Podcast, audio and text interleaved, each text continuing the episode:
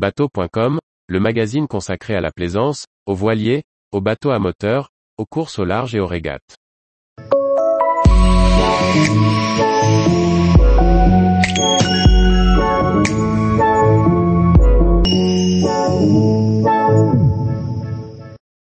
Grand Soleil 72 Performance, ergonomie et élégance à l'italienne. Par Chloé Tortera. Le Grand Soleil 72 Performance sera lancé en septembre 2022. Ce nouveau modèle de 23,75 mètres de longueur hors tout, offrira sensation sous voile et confort à bord. Sa version long cruise pour la croisière hauturière et d'or est déjà conçue.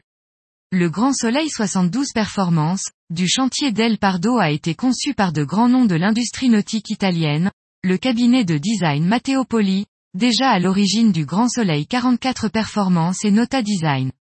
Derrière ce voilier de 22 mètres de longueur de coque, le cahier des charges est un bateau au look italien, élégant et moderne avec beaucoup de confort et d'ergonomie sur et sous le pont.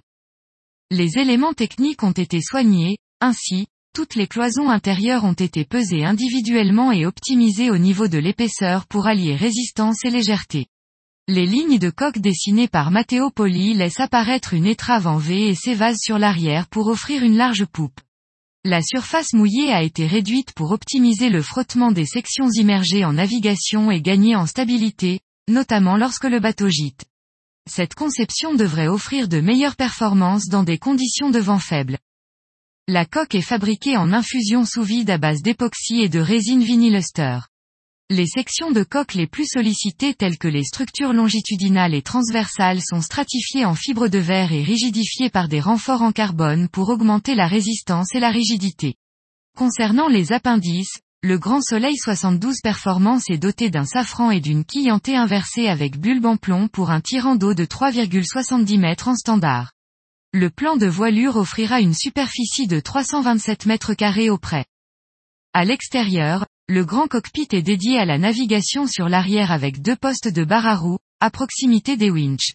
L'avant offre un immense carré avec double table, banquette et bain de soleil à poste.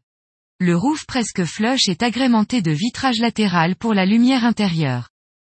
Sous le pont, le carré paraît spacieux et lumineux grâce aux nombreux vitrages.